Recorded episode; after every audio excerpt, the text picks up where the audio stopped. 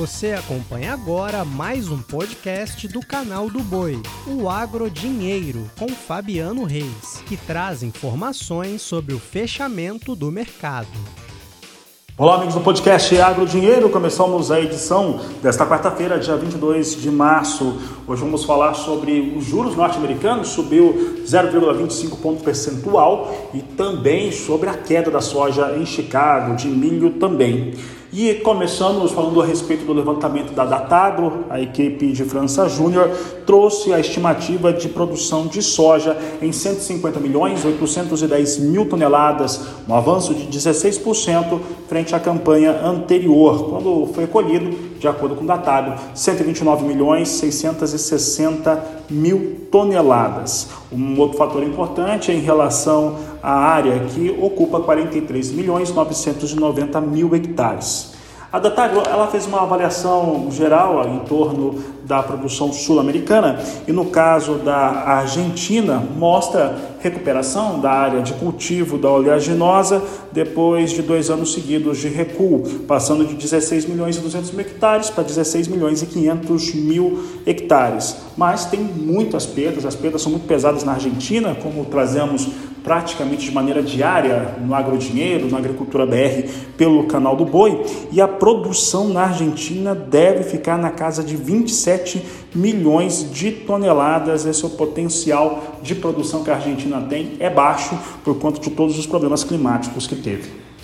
Mudo de assunto agora para falar a respeito das taxas de juros.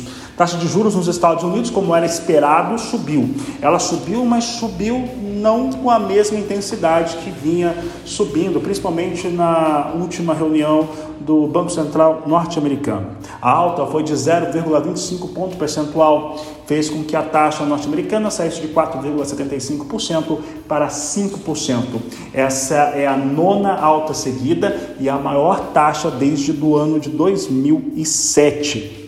Por aqui nós destacamos agora a relação que isso acaba tendo com os negócios com as commodities agrícolas. O mercado bastante nervoso, é fato esse elemento, né? O mercado financeiro tem deixado todos os demais mercados bem estressados, né? O setor bancário norte-americano, o setor bancário global de uma maneira geral e claro, as taxas de juros nos Estados Unidos. Então, esse é um elemento que faz com que os fundos fiquem menos é, ativos em relação a riscos com seus investimentos. Também podemos dizer que nos fundamentos da soja mesmo as coisas não mudaram nada, né? A colheita segue, a colheita no Brasil segue atrasado, o Brasil deve ter uma grande safra, pouco eu falava dos números da Datagro, enquanto que a demanda da China vem de uma maneira muito mais compassada, mais lenta, mais contida nessa estratégia chinesa de aquisições.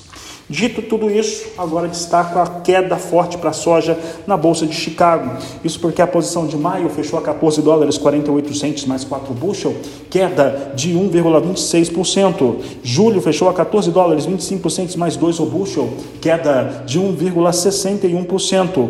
Novembro, 12 dólares 73 centes mais 2 o bushel, bem longe do piso de 13 dólares já, com queda de 1,76%. Enquanto janeiro fechou a 12 dólares 77 centes mais 6 o bushel, também bem distante dos 13 dólares, com queda de 1,81%.